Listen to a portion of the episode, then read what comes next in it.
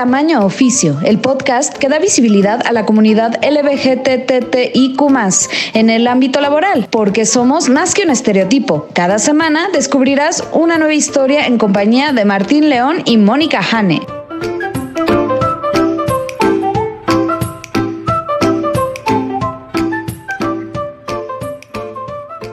Hola, ¿qué tal? Bienvenidos a Tamaño Oficio con Martín León, el doncel de la comedia en México. Hola Martín, ¿cómo estás? Yo muy bien y también aquí con mi co-host, la lesbiana más profesional que yo conozco, Hane. Eh, Martín, hoy te ves más esponjosito. Creo que es el agua de Texas. Creo que es eso. Estoy, me bañé acá en Texas porque me baño en todos lados donde estoy. Gracias. siento que, aunque traigo el mismo producto para peinarme, el agua me afectó diferente. Pues se ve bien, se ve bien. Gracias. ¿Tú cómo estás? ¿Qué cuentas? Yo bien, muy bien, corriendo, corriendo por todos lados. El día de hoy ha sido una cosa horrible porque este me tocó ir a la oficina y no fue como un tráfico de así de, ah, el tráfico como la prepandemia. No, no, no, gente. O sea, fue tráfico de post pandemia, aunque no se ha terminado la pandemia, pero fue así. Entonces parecía apocalíptico. Llegar aquí a mi casa fue todo un show. Me tocaron tres accidentes, ya a la gente se le olvidó cómo manejar, entonces ya chocan todos así. Ah, ah oh, sí, se me olvidó que frenabas. Ah. Sí, sí, no, o sea, pero además, ¿llovió o estaba como nublado? No, nada de eso, Martín, nada de eso. Eso es lo más frustrante. No, acá este, porque también gente deben saber que si estaba tan, o sea, que, que estamos grabando hoy en vez de lo que íbamos a grabar ayer, porque Martín dijo, Martín vuela a Texas y pensé, ah, voy a llegar a tiempo. Pero salí de México dos días después de una alerta sísmica para llegar a Texas justo a tiempo para una alerta de tornado. O sea, tú andas buscando todo tipo de alertas, Martín, así de. Yo, ¿Cuál es, la que sigue? es cierto, los gays causamos desastres naturales, entonces. pero eh, estábamos en el avión y nos dijeron así como de hay alerta de tormenta, entonces no podemos bajar. Entonces vamos a estar volando alrededor de, de Dallas un rato y si no podemos aterrizar, nos vamos a ir a San Antonio y a cargar la gasolina y luego regresamos. Y yo así de, oh my God, obvio el día que creo que no voy a tener rollo para llegar a, a Dallas es el día que, que esto sucede. Pero bueno, ya estamos aquí y pudimos saludarnos, que es lo principal, y podemos saludar a nuestros escuchas. Hola, ¿cómo están? Sí, mándenos mensajes de vez en cuando, no sé, ahí en Facebook, en Twitter, en Instagram. On that note, nos pueden seguir en Twitter, Facebook o Instagram como Tamaño Oficio. Ahí búsquennos, encuentren el loguito, denos follow eh, en general es Tamano Oficio porque para usernames no se puede la ñ. Así, que ahí búsquenos y mándenos ahí las noticias que quieren que veamos para hablar aquí, las cosas que quieren que veamos para este, discutir, todo. Todo lo que quieran. Pero bueno, ¿qué, es lo, ¿qué es lo primero en la minuta de hoy, Bueno, lo primero es saludarnos, ya nos saludamos y lo siguiente en nuestra minuta es ir a escuchar a nuestro invitado, pero por favor primero preséntanlo. Claro, nuestro invitado hoy es Miguel Ángel Jiménez, que es actor. Eh, le gusta que le digan Mike. Además de tener su propia compañía, es maestro y coach. Entonces, fue muy, muy interesante conocer su trayecto en este, en este mundo del teatro y pues lo que está haciendo. Así que esperamos disfruten de esta entrevista. Vamos a escucharla.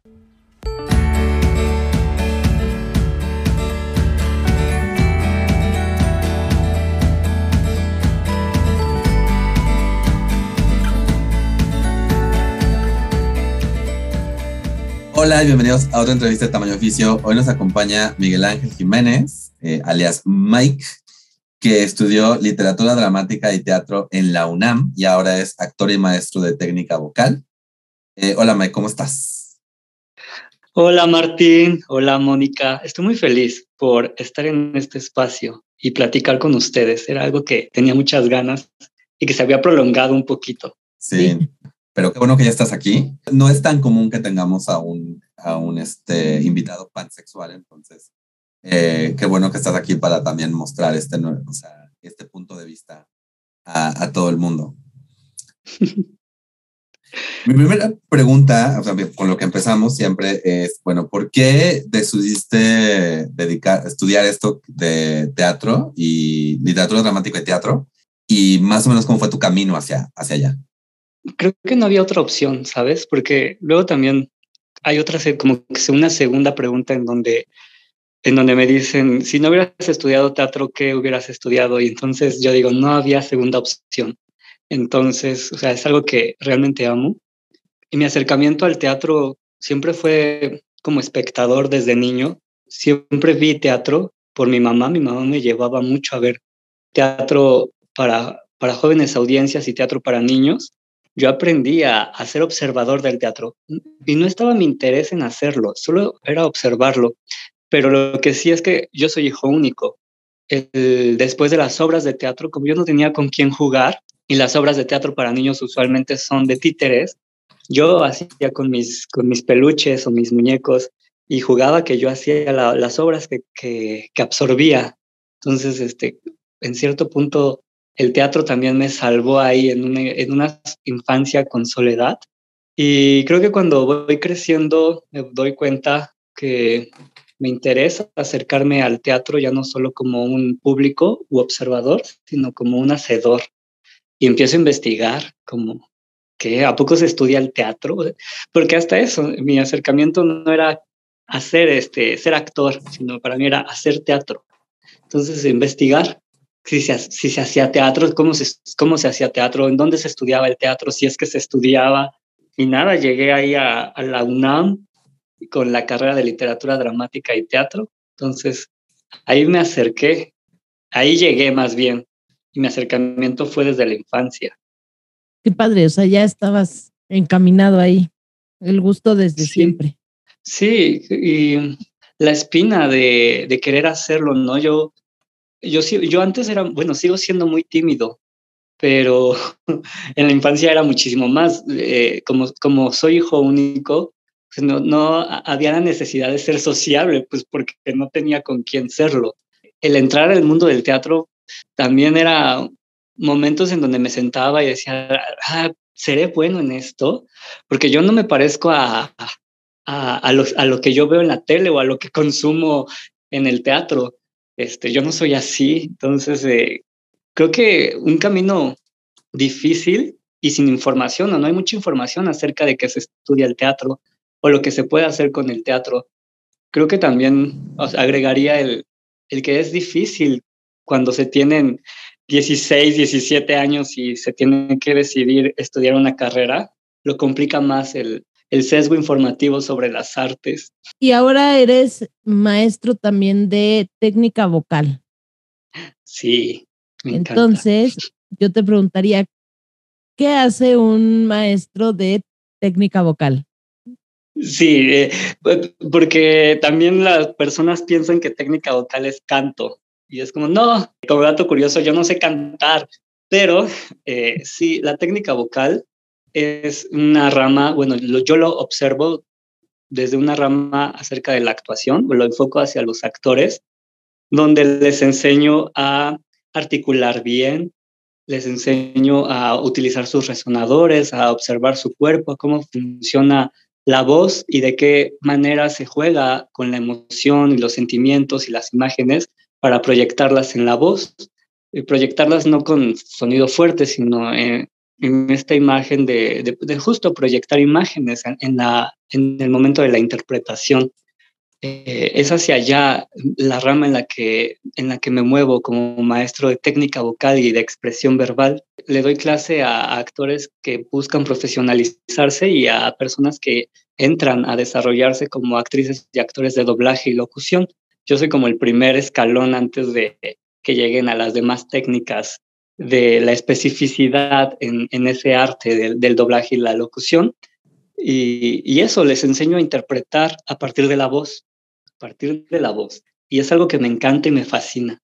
Sí, porque al final con la voz tienes que imprimir como el, la intención y el sentimiento y todos esos matices que tienes que, que llevar a, eh, a, través de tu voz, ¿no? Para que la gente lo, lo reciba o, lo perciba, ¿no? O sea, nada más es como, ah, sí, me escucharon y tengo excelente dicción, pero no estoy transmitiendo ese sentimiento o ese matiz o ese, ese color que necesita en ese momento la, la voz. Sí, y, y, de eso van mis clases. Eh, yo este, estoy teniendo el acercamiento hacia una metodología que se llama la metodología de Linklater y es una técnica para actores, pero yo la he estado probando también con, con personas que no se dedican al teatro, justo en esta relación en, en donde las palabras tienen un sentido y, y, y, una imagen y un poder y una textura.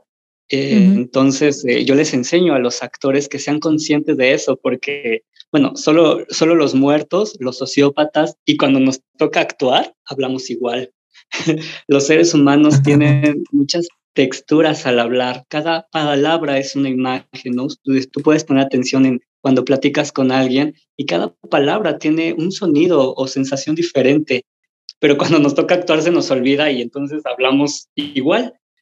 Entonces yo trato de enseñarle a los actores de eh, la conciencia de las palabras. Y esto de los actores, porque como te comentaba, he estado trabajando hacia la cultura comunitaria con personas que no se dedican al, teatro, con grupos prioritarios. Pues, específicamente he trabajado con personas de la tercera edad, mujeres de, de 80 años en adelante, sobre la voz y con grupos LGBT. Y entonces trabajamos desde la voz la importancia del hablar y del sonar y por qué es importante comunicarme y qué de mis palabras son importantes, ¿no? Y el empoderamiento a partir de la voz. Es todo un tema, eh, la voz es, es todo un tema, a mí me encanta.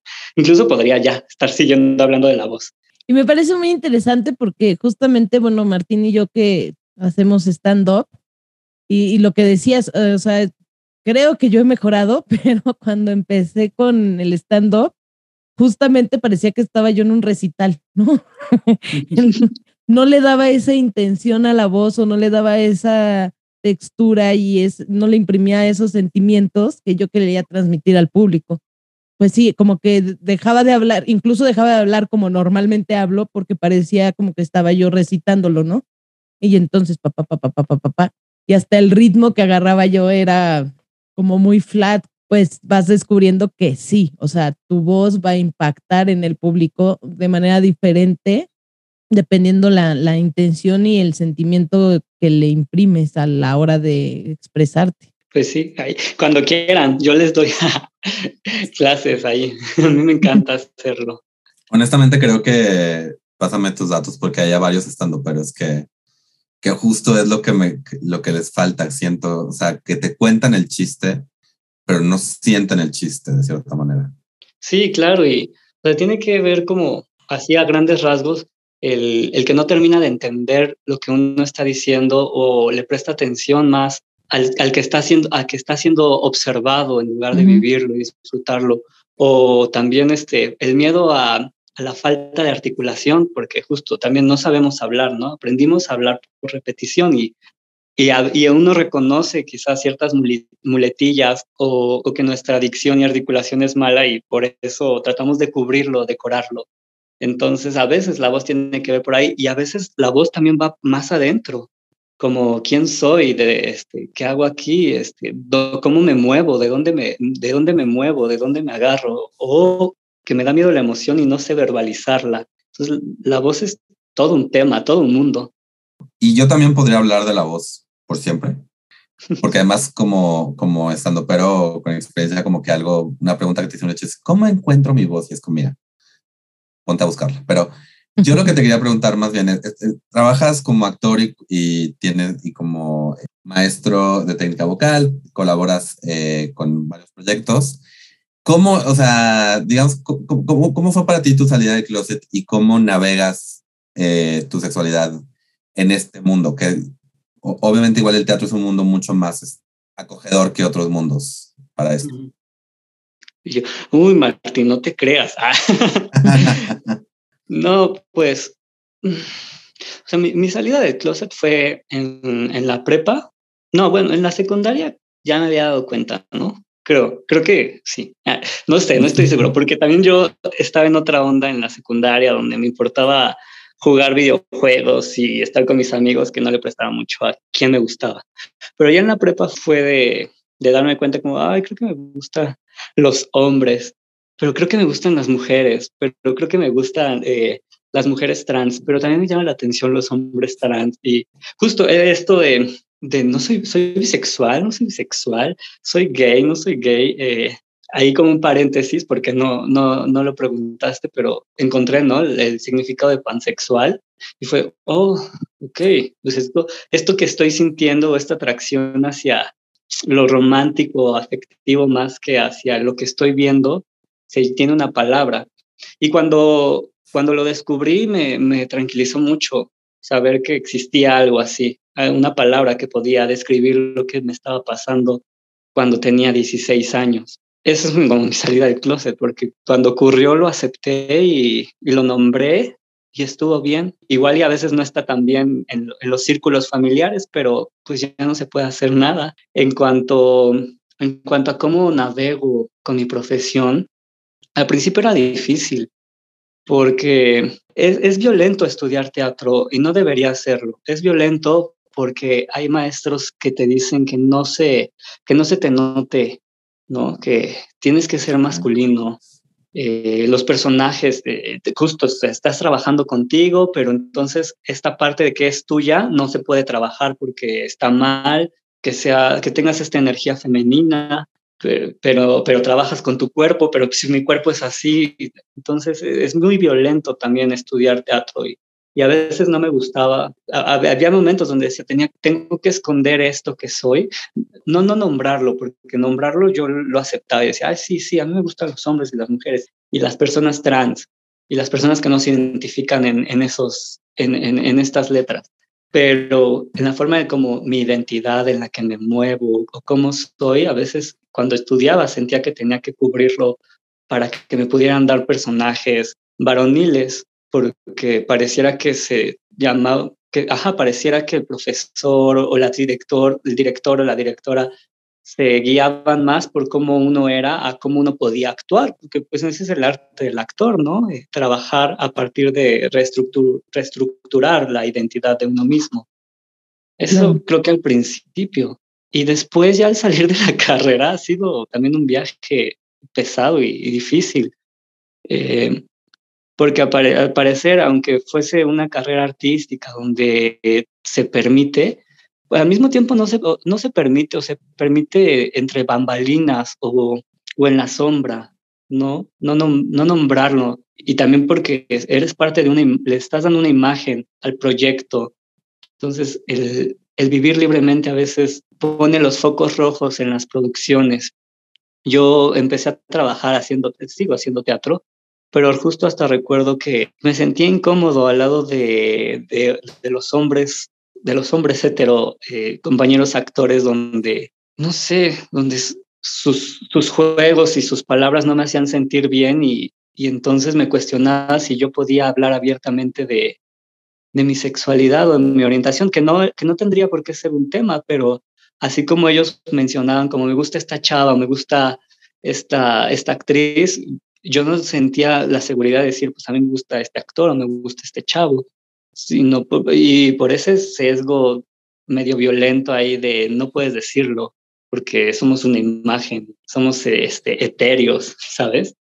Como que ese, de ese lado del teatro comercial, porque el teatro cultural está un poquito más light, pero sí el teatro comercial es así. Lo mismo al, para la cámara, para trabajar en ya producciones de de televisión y cines y una directora de casting llegó a decirme como, es que te ve lo joto no y, hablas como joto. Y es como, eh, justo, eh, nunca había llorado, nadie me había hecho sentir mal por mi sexualidad más que esa vez que una directora de casting me lo dijo. Yo ya tenía 20, 22 años, yo ya había pasado ese proceso, no, no sé por qué me dolió tanto. A lo que voy es que es violento y que uno pues tiene que agarrarse del, y confiar de lo que uno es para sobrevivir. O sea, supongo que en todo ambiente es así.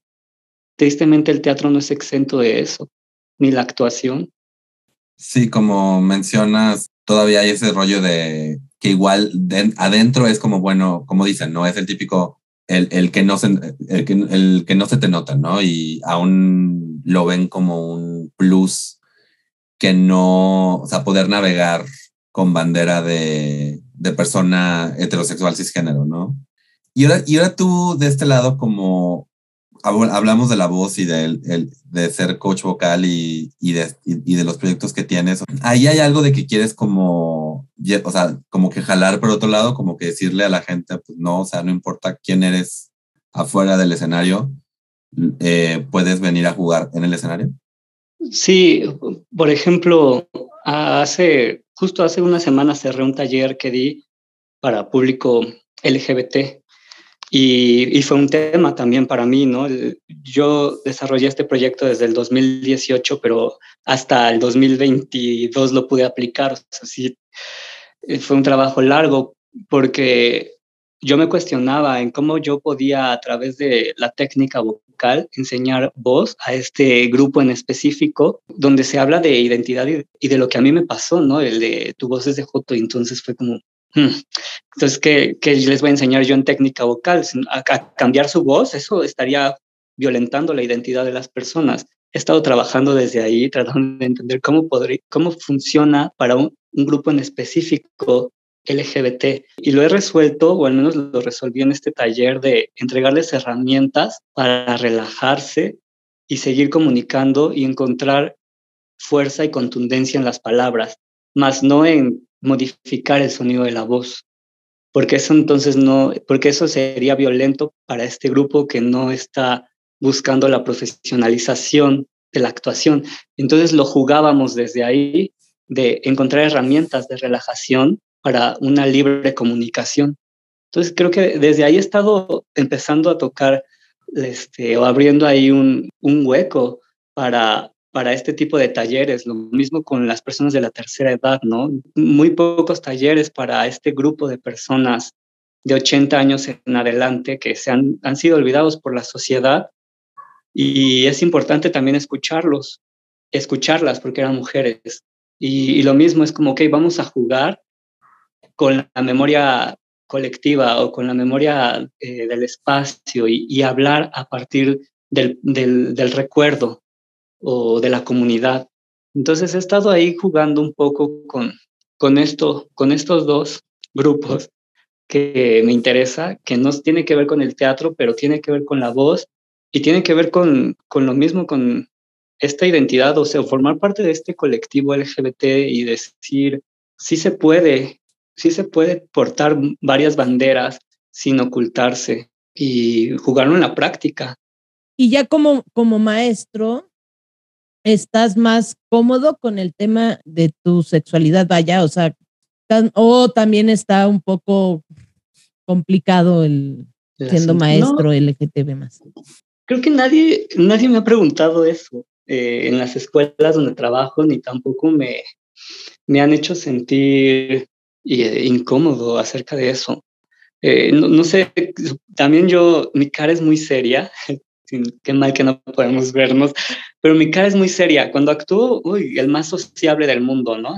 este chavo platica un buen, sí, pero fuera del escenario soy muy serio y mi cara es muy seria, entonces yo creo que eso ha hecho que las personas no me pregunten cosas o, o, no sean duras conmigo. Eh, no, no, no, no digo que sea algo bueno ni malo, solo como no ha sucedido o, o no ha llegado el momento en el que me puedan confrontar a decirme algo sobre mi sexualidad.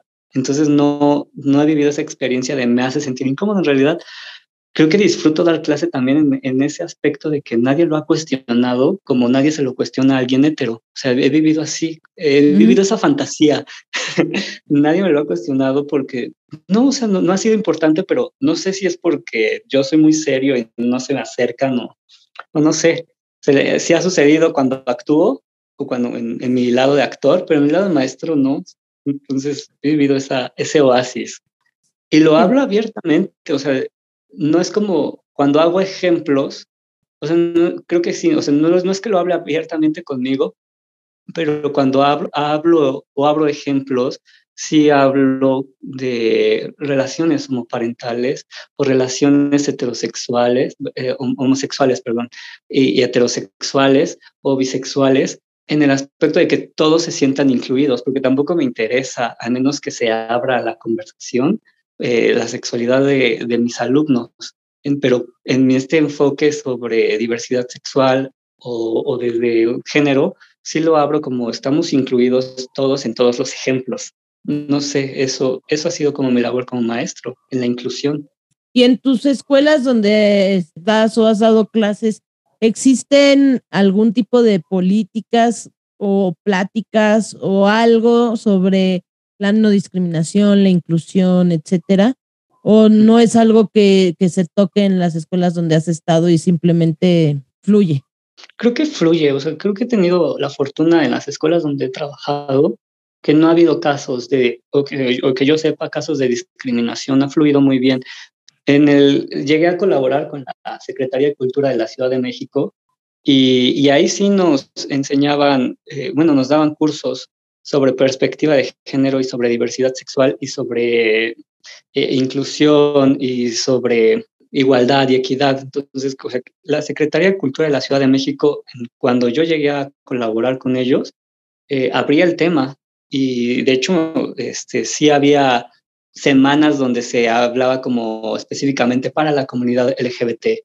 Eh, hasta recuerdo también que hubo una semana para hablar sobre infancias trans. Entonces, la Secretaría se prestaba a abrir esos temas.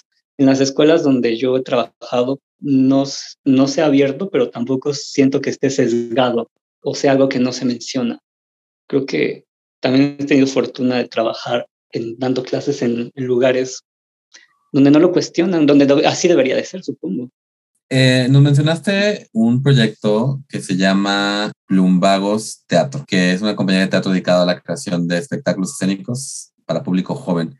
Este proyecto es, eh, o sea, tú nada más estás aportando, es tuyo, cuéntanos de él. Ay, es mío. Totalmente tuyo, muy bien. Sí, es mi compañía de teatro, porque si yo no me genero mi trabajo, nadie lo va a hacer. Muy cierto.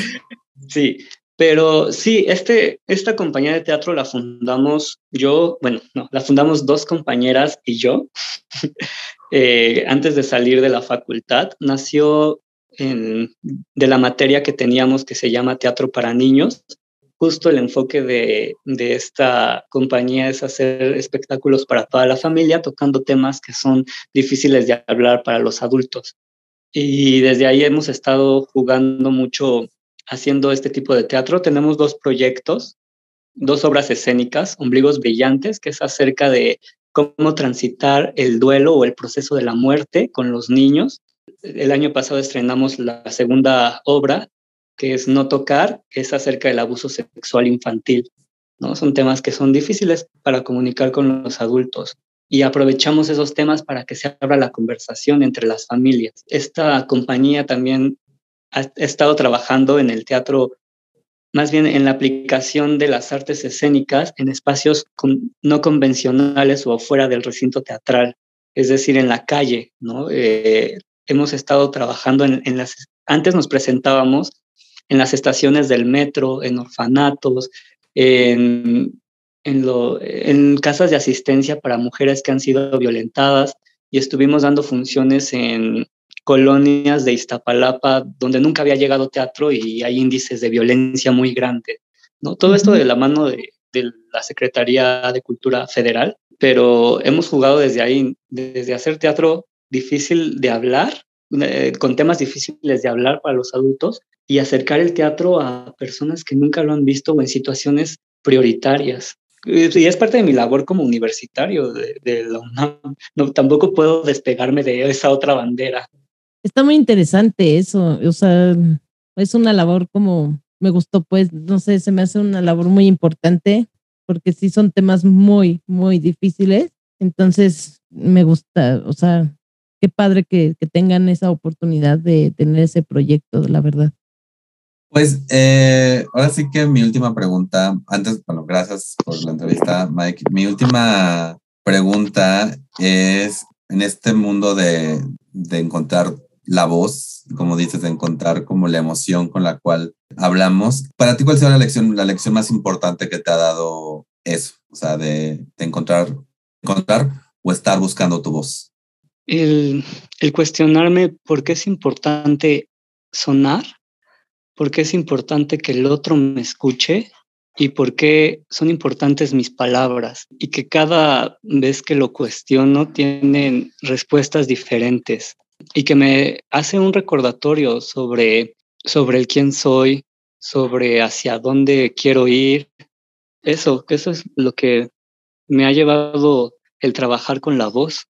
E, e, es, ese tipo de, de cuestionamientos, me, me, gusta ponerme ahí al, filo de, y me gusta preguntarme y, y saber que me, me, sigo moviendo. Para mí, como ser humano y como actor, sería muy, muy trágico saber que, que estoy estancado y que necesito recordarlo, que mis palabras son importantes y que juega, no me desvinculo con, con el colectivo, que juega también con, con que mis palabras necesitan resonar y darle contundencia y que, y que necesito estar y hacerme presente con, con mi voz. Mike, yo tengo este también ya mi última pregunta y esta es si existiera un genio de la lámpara maravillosa LGBTTTIQ más, ¿qué deseo le pedirías?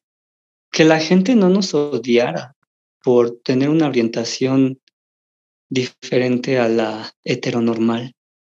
Creo que eso, eh, yo he, sido eh, violentado por mi orientación, pero eh, si en una escala pudiera decir en un mínimo, pero conozco casos, he leído casos, he visto casos que terminan hasta la, hasta la muerte solo por el hecho de ser diferente, por la orientación sexual. Eh, creo que eso pediría. y, de ahí se suma todo, ¿no? Tendríamos los mismos derechos o nadie cuestionaría que debemos de tener los mismos derechos. Y me parece muy doloroso, muy triste que uno tenga que ocultarse a veces. Sí. Nos pusimos sats, pero sí. no, pero sí es, es triste que a veces, básicamente que tengas que morir por ser diferente, ¿no? A lo que te están queriendo imponer como una norma. Entonces, eso no debería de pasar. No debería de haber odio.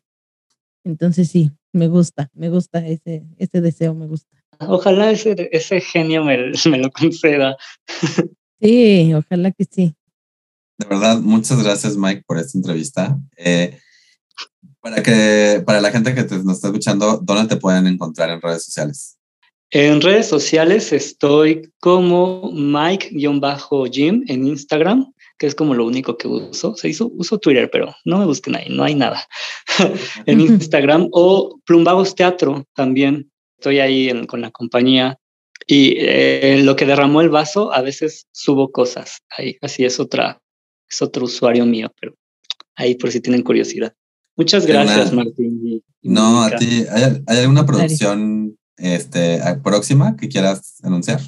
De, estamos en veremos. Mira, la pandemia está que, que se va y no se va, y entonces las cuentas para el teatro están siendo difíciles, ¿no? Eh, Te entendemos. En, en, en, abril y en mayo, sí, en abril y en mayo son funciones ya pagadas para un municipio del Estado de México, pero no lo recuerdo, pero es justo, sí, ahorita estamos trabajando como más de con gobierno, cuando ya es como algo seguro que no tenemos que dividirlo con taquilla. Este, entonces ahorita cercano no, no hay mucho. Okay. Estoy en, tengo un podcast, lo que derramó el vaso, ahí escribo, escribo y hablo sobre poemas. Entonces ese sería okay. como algo, si tienen ahí ganas de escuchar poemitas de mi autoría. Qué bueno que nos, que nos cuentas para escucharlo. Lo que derramó el vaso. Pues de nuevo, Mike, muchas gracias. Eh, vamos a poner todos estos datos en la descripción del episodio para que te puedan seguir. Y pues, de nuevo, muchas gracias por estar con nosotros. Muchas gracias, gracias Mike. Martín. Gracias, Mónica. Y de verdad, eh, es, está súper padre que ustedes, bueno, nosotros, y parte de la comunidad, abra este, estos espacios. Yo eh, lo, lo, digo porque escuché eh, algunos episodios. Me hubiera encantado que cuando yo tenía 15 años hubiera este tipo de cosas. Es, es, son necesarias, ¿no? Tal vez uno no, no pensando en lo narcisista de, ay, sí, voy a cambiar, pero uno aporta este granito porque tal vez pues, ya pasamos por ahí y es el deseo de alguien lo va a escuchar y le va a servir y, al menos que ustedes hayan abierto este espacio para decir, hay gente como nosotros, nosotras y nosotres que trabajan y que se vale tener una vida y, y, que, y que eso está bien, da la confianza de decir, ah, no estoy sola, solo, sola en el mundo. Entonces yo estoy muy feliz por estos espacios que se, que se abren. Muchas gracias, por invitarme también. Gracias a ti por apoyarnos y regalarnos esta bella entrevista. Gracias.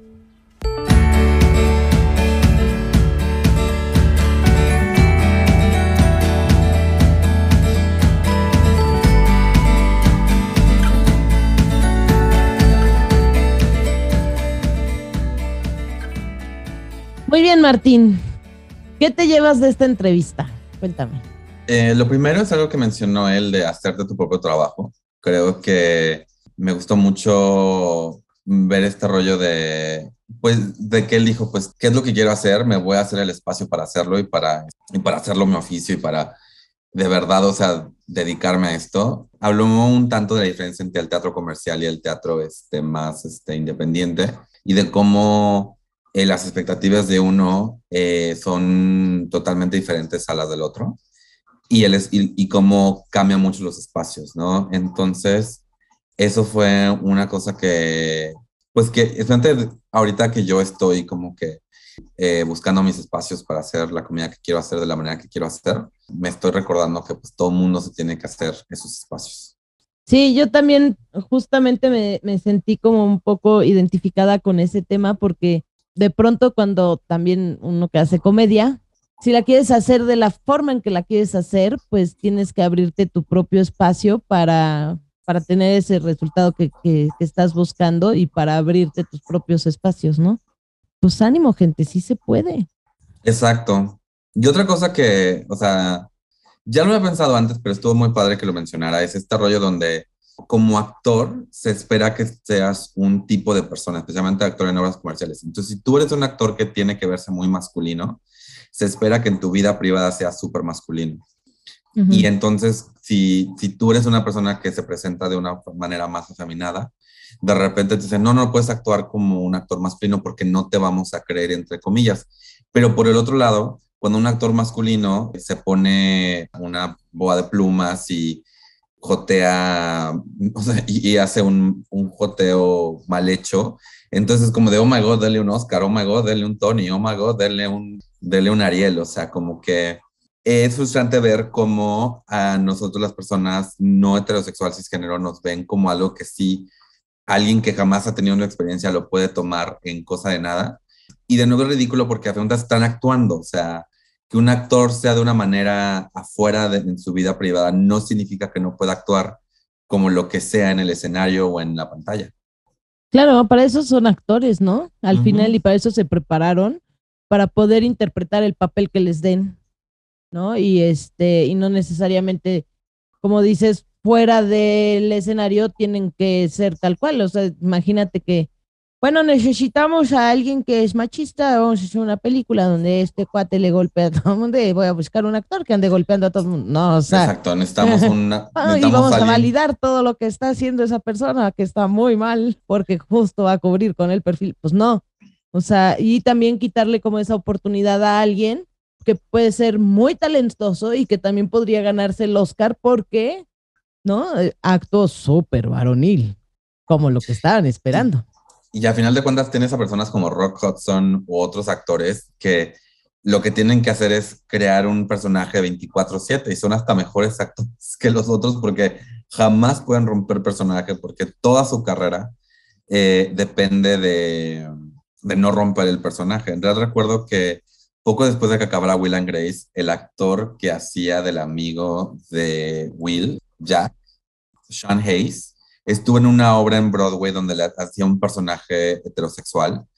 y, y, uno de los primeros reviews que salieron fue de alguien diciendo, es que como ya lo vi en Will and Grace, no me creo, no me lo creo como, heterosexual. Y pues todo el mundo le dijo, pues es que es ridículo, o sea, está, está actuando, lo vimos actuar, está actuando bien, o sea, eh, tú eres el que está trayendo el, prejuicio de otro personaje que hizo en, en otro lado, que by the way también es un personaje, porque ahora resulta que no solamente tienes que tener cuidado de no, de no actuar de una manera en tu vida privada, pero además nunca tener un papel, porque si no te van a encasillar. Y digo, yo entiendo que el encasillamiento es algo que pasa, pero pues sí es ridículo que las personas estén, o sea, que el prejuicio lleve llegue a tanto. Totalmente de acuerdo. Aparte, bueno, eh, los prejuicios afectan de tantas formas que deberían de revisarse esas personitas. Por favor, revisémonos todos qué perjuicios tenemos y cómo podemos estar afectando en la vida de otros sin incluso darnos cuenta. Porque además no sería justificación. Ah, no me di cuenta, ups. y pues por último, creo que está muy padre eh, que por medio de su, de su trabajo esté ayudando a personas a, expresar cosas nuevas a, ¿no? a la actuación, ¿no? Y que le guste tanto. O sea, creo que en todos lados un buen maestro es mejor, pero en cosas de este, de este estilo, qué triste tener un maestro de teatro que no sea apasionado de su oficio. Entonces, nada más de escucharlo, o sea, de nuevo lo que le dije, o sea, creo que hay mucho comediante que necesita escucharlo porque, o si no, nada más están recitando su material y no sintiendo lo que dicen. Exactamente que eso es tan importante. Quiero agradecerle que nos haya regalado esta entrevista. Fue bastante enriquecedora y sí, me llevo también esa parte de hacer las cosas con esa pasión y sentirlas cuando las hacemos. Bueno, y pasando a nuestro siguiente punto de la minuta, nos toca ver qué noticias traemos, Martín. ¿Alguna noticia que nos traigas para compartir? Pues yo estoy con el seguimiento de estas legislaciones anti-juventud trans y anti-gay en Estados Unidos, especialmente estas legislaciones que buscan hacer ilegales el apoyar a juventudes trans en, o sea, no solamente hacer ilegal, sino como que además decir que apoyarlos es una, es abuso infantil.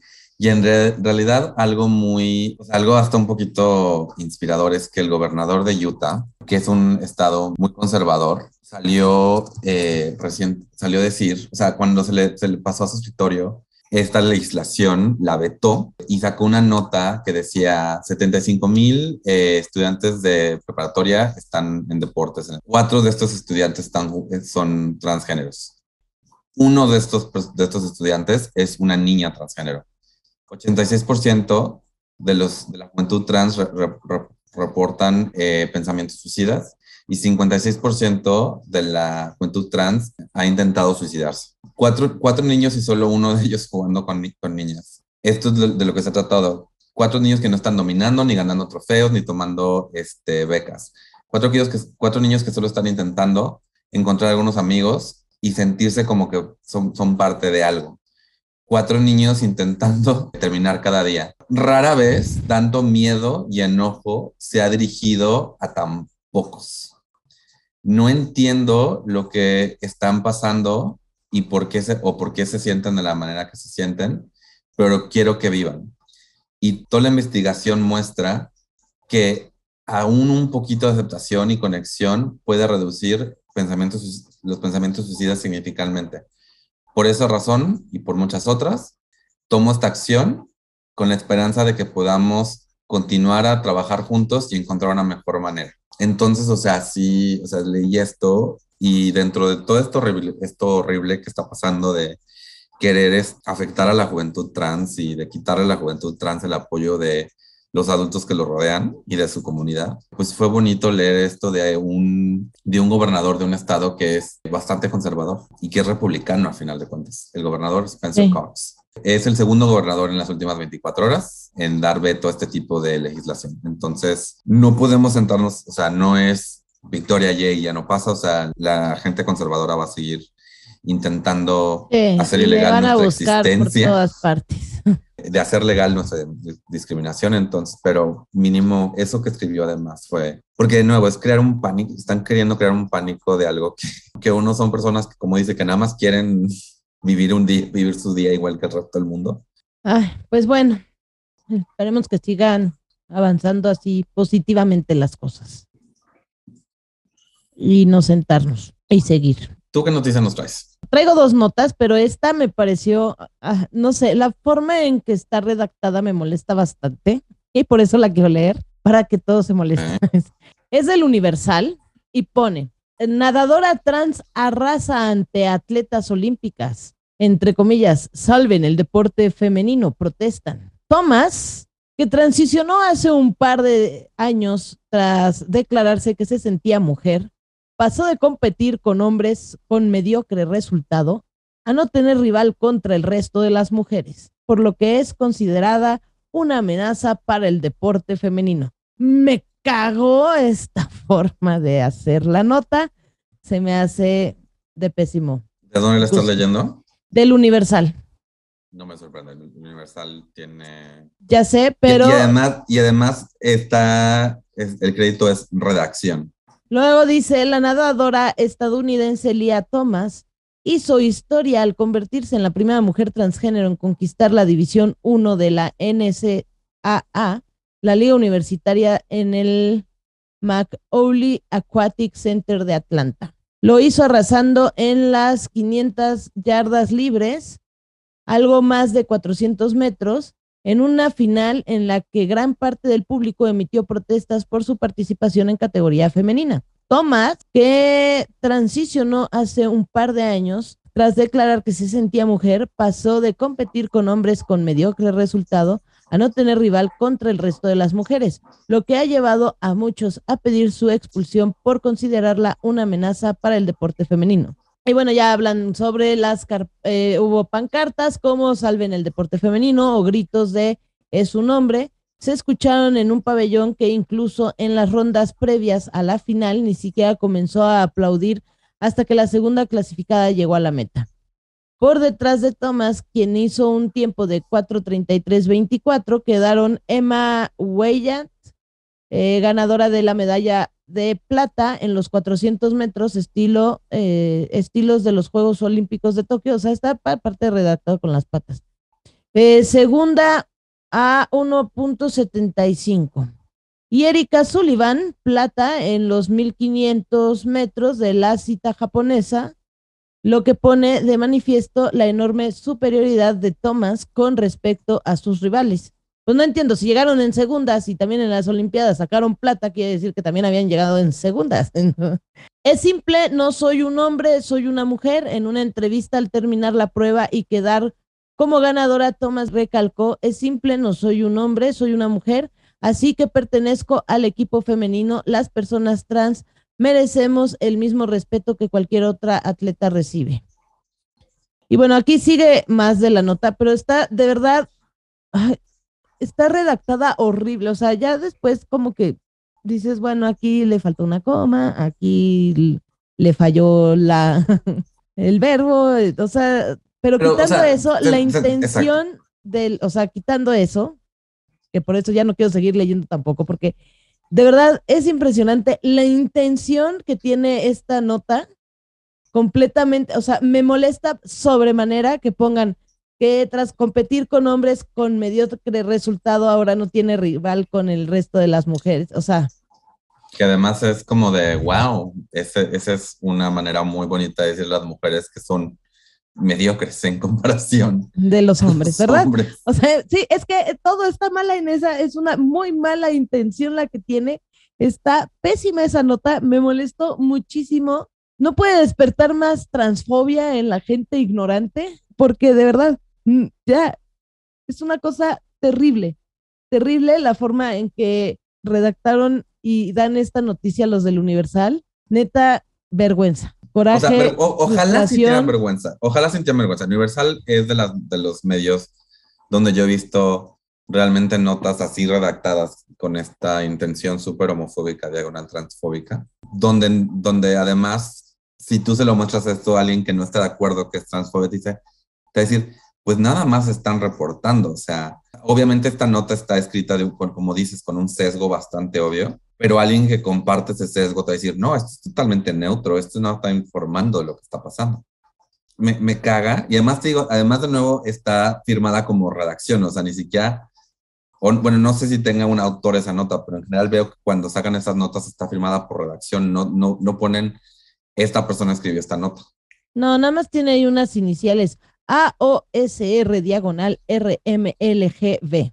Al final Ah, y además ponen una nota, el grupo de diarios América, GDA, el cual al cual pertenece El Universal, es una red de medios líderes fundadas en 1991 que promueve los valores democráticos, la prensa independiente y la libertad de expresión en América Latina a través del periodismo de calidad para nuestras audiencias. Es broma, ¿no? Pues el problema es que no es broma, el problema, y, así como hace unos años estábamos súper inundados de notas sobre los gays van a destruir la santidad del matrimonio y todo el asunto, pues ahora se están yendo contra las personas trans. Y digo, ahora sí que todo lo que yo leí acerca de, de la parte científica de cómo las hormonas afectan a una persona trans y su desempeño deportivo, parecen decir que pues es una competencia eh, justa y de nuevo, aquí lo que están diciendo es, ah, ok, entonces las mejores nadadoras son mediocres en comparación. O sea, cualquier hombre mediocre podría ganarle a una, a una mujer cisgénero. Sí, el desempeño de cualquier mujer cisgénero en ese ámbito es totalmente mediocre si lo comparamos con los nadadores hombres. O sea, es misógino, transfóbico, ah, no puede tener más cosas negativas esa nota porque no se puede. Creo que aquí el mayor problema es esto que quieren excluir, ¿no? O sea, que es, eh, de nuevo, la definición de discriminación, ¿no? Entonces hay que excluir a estas personas por X, Y o Z. De verdad, o sea, este rollo de... O sea, he visto muchas cosas en Twitter sobre esto muchos es como de, ay, pues de no ser por esto, ni siquiera a nadie le importaría el deporte femenino. Y si este, este, este rollo de que el deporte femenino está, o sea, es de los este, lugares donde están eh, batallando para conseguir, para conseguir este dinero y para conseguir fondos y, y nadie les hace caso. Y en el momento en que es un lugar para que la gente exprese su transfobia, entonces, oh my God, sí, hagámosle caso. Y lo más es que está en otra universal, pues, obviamente no me van a, no va a dar ninguna información sobre la investigación de mujeres trans en el deporte. Pero creo que de eso hay un video que voy a compartir en el Twitter donde habla de, de, de la inclusión de personas trans en el deporte, porque también eh, eh, estamos, de nuevo, estamos creando un mundo sin discriminación, no sabemos cómo se ve eso, pero no se ve como sacar a gente de un equipo deportivo. Así es. Y bueno, otra nota que también traigo solamente la traigo no para darle foco a este tipo, sino porque justamente lo que hemos platicado en otras ocasiones, que basta con que pase algo para desatar como que todo mundo entonces ya empieza a decir cosas, ya, por ejemplo, si es algo, este, pasa una, hay una acción transfóbica y entonces ya todo mundo se siente con esa libertad de empezar a sacar su transfobia. Si pasa algo este, homofóbico, todo el mundo se siente con la libertad de empezar así. ¿Por qué? Porque no ven como que, ah, pues no va a pasar nada, ¿no? Porque pues necesitamos, necesitamos como, pues sí, callarles la boquita a estas personas y ponerles un alto cuando nos demos cuenta. Entonces, el hijo de Lupita D'Alessio, el señor Ernesto D'Alessio, compara la cirugía de cambio de sexo con una liposucción. Eh, este cuate fue duramente criticado por comparar una operación de reasignación de sexo con una liposucción. Esto lo publicaron en el Heraldo de México. Dice, vaya polémica se generó durante el programa de primera mano. El periodista de espectáculos eh, Gustavo Adolfo Infante por las declaraciones del cantante y ex legislador público Ernesto D'Alessio, hijo de la llamada Leona Dormida, Lupita D'Alessio, quien declaró estar en contra de la asignación de recursos públicos para financiar las operaciones de reasignación de sexo para las personas que así lo requieren y lo comparó con una liposucción. Dice, la polémica surgió a raíz de sus dichos sobre la posibilidad de que las personas que requieren cambio de sexo lo puedan hacer a través de los servicios de, de salud públicos tal como lo hizo en diciembre pasado cuando la cuenta oficial del Instituto del Seguro Social y Servicio para los Trabajadores del Estado del ISTE difundió un mensaje en el que informó sobre una operación de resignación sexual, algo que el cantante criticó. Pues así, su comparación toda estúpida, sus declaraciones todas estúpidas, y pero me preocupa porque estuvo como legislador, y entonces son el tipo de gente que nos pone tapones y no nos deja avanzar y está sintiéndose con el poder de jugar con los derechos de las personas, porque, pues, ¿por qué no?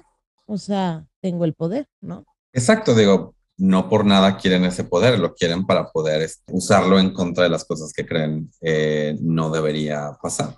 Además de lo peligroso que es que personas tengan poder político sobre temas de los cuales no entienden.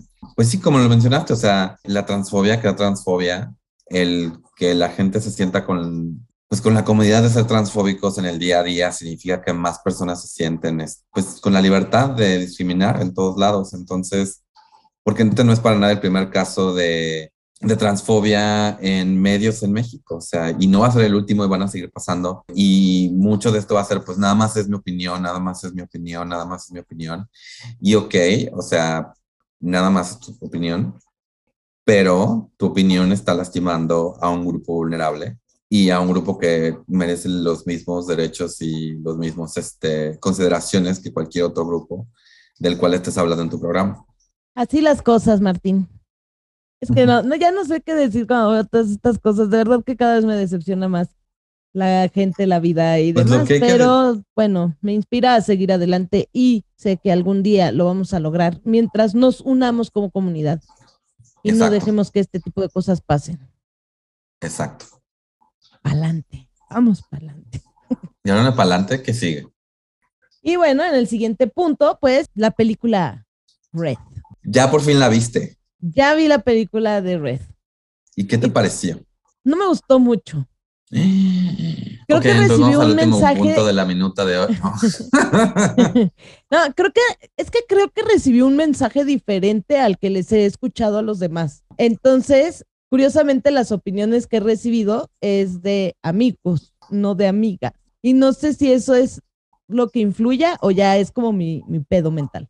Pues bueno, o sea, antes que nada creo que para los que no sepan, Turning Red es la nueva película de Disney y Pixar, donde May, una chava eh, canadiense asiática, cumple 13 años y pues le da la regla, empieza a menstruar y además de que se muestra en pantalla Además de que se habla de eso y se muestra en pantalla elementos de salud, productos de eso, o sea, productos para, para la menstruación, pues, o sea, la película se trata sobre una niña de tres años que se está descubriendo como, pues, una niña de 13 años con todo lo que eso indica, de una manera muy similar a que yo he visto historias de este tipo con niños, porque en el cine de arte les encanta hacer historias donde el niño empieza a ver porno y así. Entonces, literal, yo he visto ejemplos de esto para el niño, lo he visto en mil veces, es la primera vez que lo veo para niña. Bueno, yo no, yo como no veo tanto, este, entonces no, no, no sé,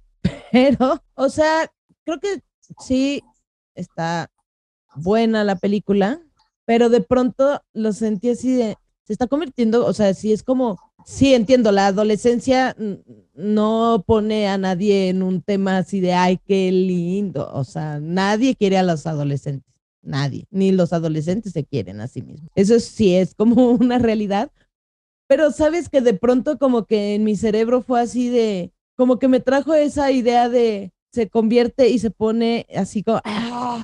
como de malas o no sé, de repente, porque no puede controlar todas sus emociones y la, pero entonces en conjunto está el tema que si ya le bajó, porque pareciera, o sea, como que yo lo entendí así, entonces fue como de, o sea, me está refiriendo así de, déjala, está en sus días, por eso se pone así.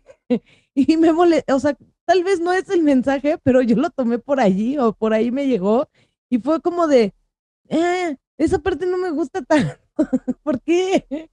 O sea, sí entiendo como esa parte de la adolescencia y cómo vas cambiando y todo eso, pero no me gustó como, como que a lo mejor pues lo relacioné mal, no sé. Entonces como que dije, no, esa parte no me gusta. Siento que va a justificar ese, déjala, está en sus días.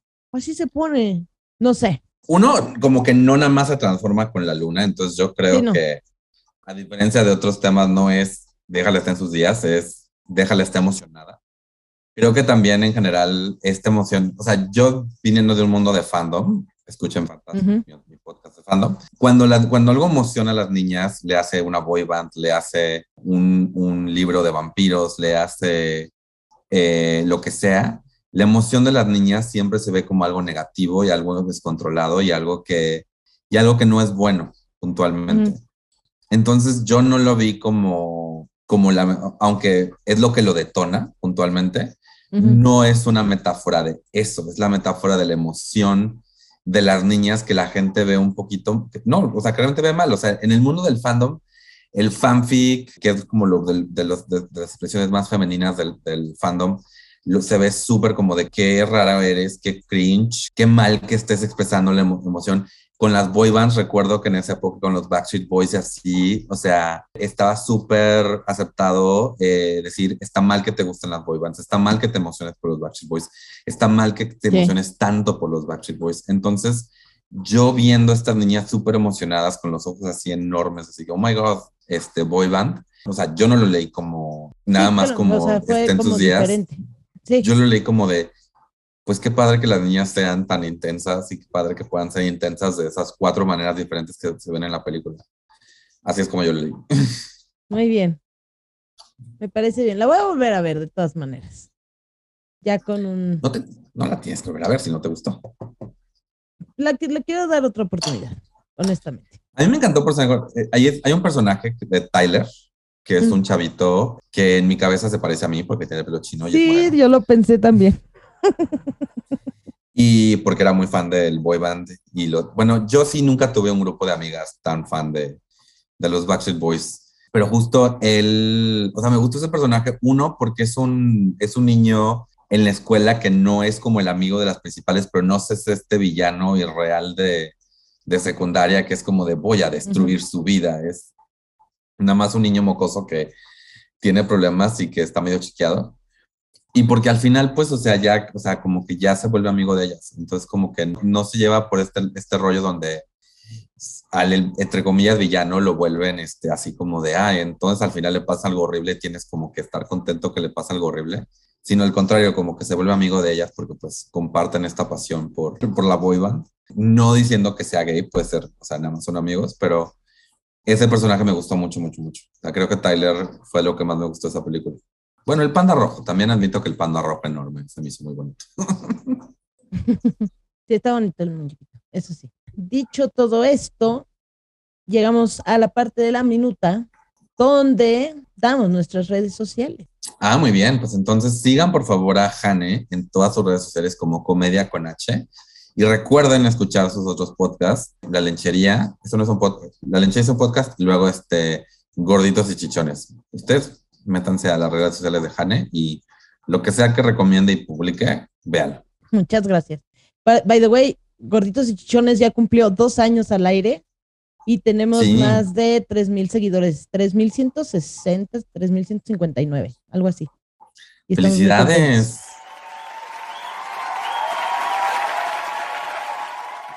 Gracias. Luego tenemos que hacer. Sí, tenemos que hacer ahí una celebración. Algo donde nos expliques todo lo que fue, lo que es gorditos y chichones. Pero bueno. Y bueno, este, a Martín León lo pueden encontrar en todas las redes sociales como Mintonarel. Incluyendo patreon.com diagonal Mintonarel, donde pueden apoyar este y mis otros cuatro podcasts, porque los dos somos muy prolíficos. Así es. Igual no de la manera que nuestros papás querían, pero prolíficos de todo. Exactamente. Recuerden que nos recomendar con sus amigos, sus familiares, sus enemigos, gente random en la calle. Denos estrellitas en Spotify y si no, déjenos un review en Apple Podcast o compartan en cualquier plataforma de podcast que nos estén escuchando. Por último, les recordamos que nuestras redes sociales, tanto las de tamaño oficio como las personales, están abiertas para sus recomendaciones, para que nos manden noticias que quieran que eh, hablemos eh, recomienden lo que quieran, este podcast, programas de televisión, películas, si podemos, lo vamos a ver antes de comentarlo aquí. Y además, eh, si hay alguna persona que quieran que, pase, que esté aquí como invitado, o si quieren ser invitados de tamaño oficio, también nos pueden mandar un mensajito. Así que, habiendo hecho eso, gracias por haber estado en otro podcast que pudo haber sido un email. Saludos cordiales. Vámonos, que aquí espantan. ¡Ah!